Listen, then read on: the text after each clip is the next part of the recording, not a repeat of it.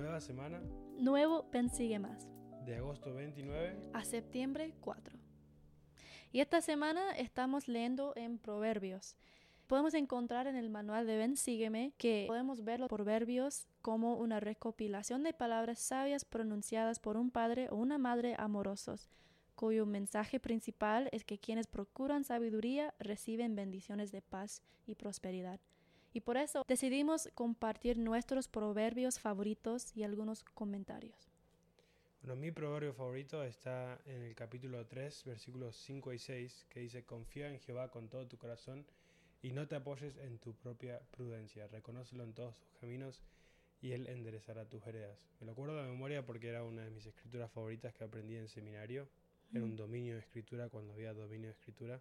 Pero bueno, esta escritura viene con dos admoniciones, una advertencia y una promesa, una gran promesa. Las dos admoniciones son confía con todo tu corazón y reconócelo en todos tus caminos.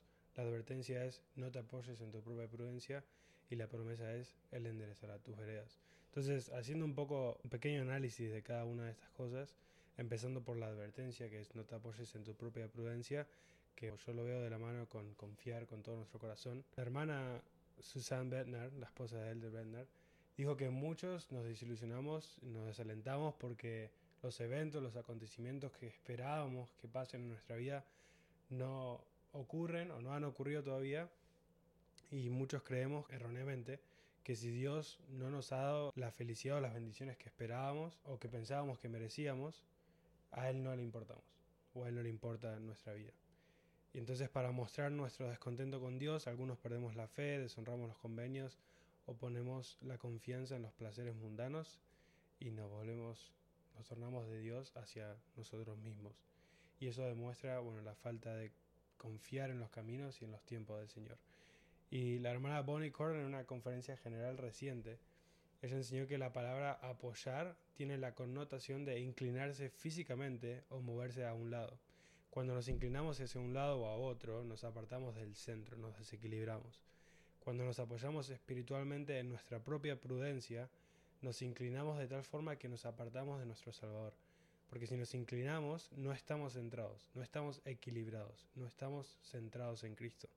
Y ella añadió que debemos preguntarnos individualmente cómo me mantengo centrado y no me apoyo en mi propia prudencia. ¿Cómo puedo reconocer y seguir la voz del Salvador cuando las voces del mundo son tan convincentes?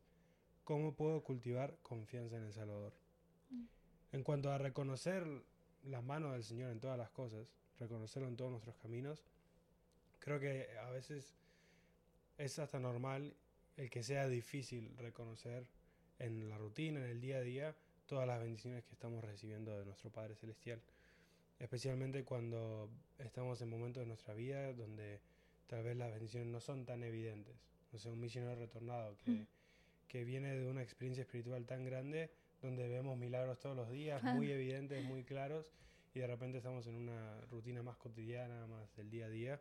es un ejemplo, pero hay muchos, y a veces puede ser un poco difícil, pero Henry B. Eyring dejó esta bendición a, todos nosotros y él dijo, los bendigo para que todos los días, si piden en oración que se les muestre dónde intervino la mano de Dios en su vida ese día, los bendigo para que lo vean. Se os manifestará. Verán que Él los está conduciendo, guiando y levantando y que Él los conoce. Y en cuanto al último punto, la gran promesa que hay en ese proverbio de Él enderezará tus heredas, quería nomás citar a Elder Jeffrey R que dijo, algunas bendiciones llegan pronto, otras llegan tarde y otras no llegan hasta el cielo. Pero para aquellos que abrazan el Evangelio de Jesucristo, vienen. Todo estará bien al final, confía en Dios y cree en las cosas buenas por venir. Mm. Bueno, mi proverbio favorito, de hecho está en el siguiente capítulo, Proverbios 4, 7, 26 y 27 y dice, sabiduría ante todo, adquiere sabiduría y con todo lo que adquieras, adquiere entendimiento. Examina la senda de tus pies y sean establecidos todos tus caminos. No te desvíes ni a la derecha ni a la izquierda, aparta tu piel del mal. Y siento que a veces personas que tal vez no tienen religión o, no son tan religiosos, a veces critican a las personas de fe, personas que van a la iglesia porque piensan que estamos siguiéndolo sin entender nada, si tiene sentido.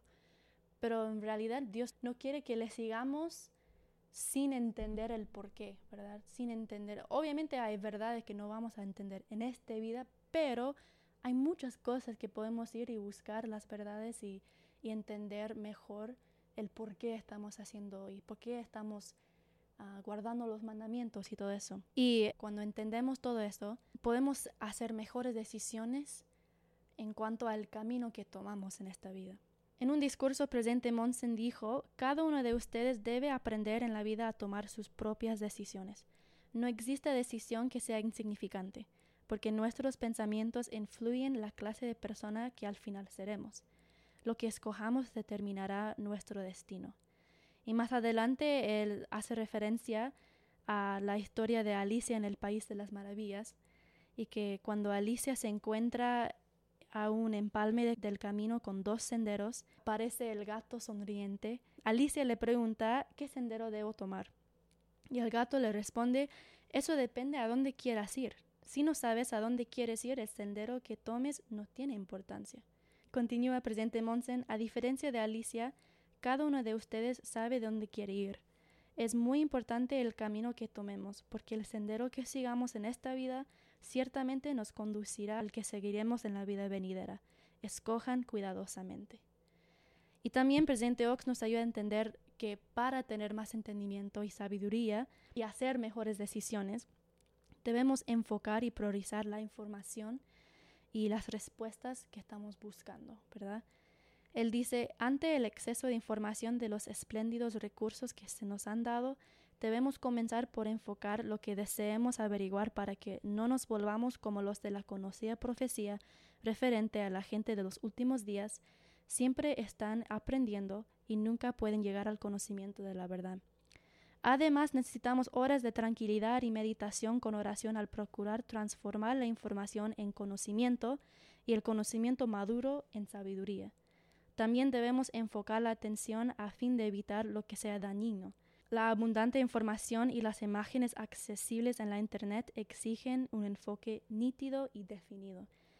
Y es exactamente cierto, ¿verdad? Que especialmente hoy en día hay mucha información falsa, hay muchos peligros en el Internet o en las redes sociales que debemos recordar quién es el fuente de toda la verdad. Y ahí donde debemos, debemos ir a buscar este entendimiento, esta sabiduría. Y bueno, volviendo al proverbio, podemos obtener entendimiento y sabiduría a través de Él que todo lo sabe. Y cuando hallamos las verdades puras del Evangelio, que no desviemos del camino, ¿verdad? Que cuando sabemos qué es la verdad, que quedamos en este camino, como dice el proverbio. Porque ahí, volviendo al proverbio que compartiste vos, Él enderezará nuestras veredas, ¿verdad? Buenísimo. Y simplemente para terminar, como dijimos, los proverbios son sabiduría misma, pero encapsulada en una forma un poco más poética para transmitirla. Y queríamos preguntarle a ustedes, a la audiencia, si ustedes tuvieran que hacer su propio proverbio para darle un consejo a un amigo, a un familiar, a un ser querido, ¿cuál sería ese proverbio? Eso es todo. Eso.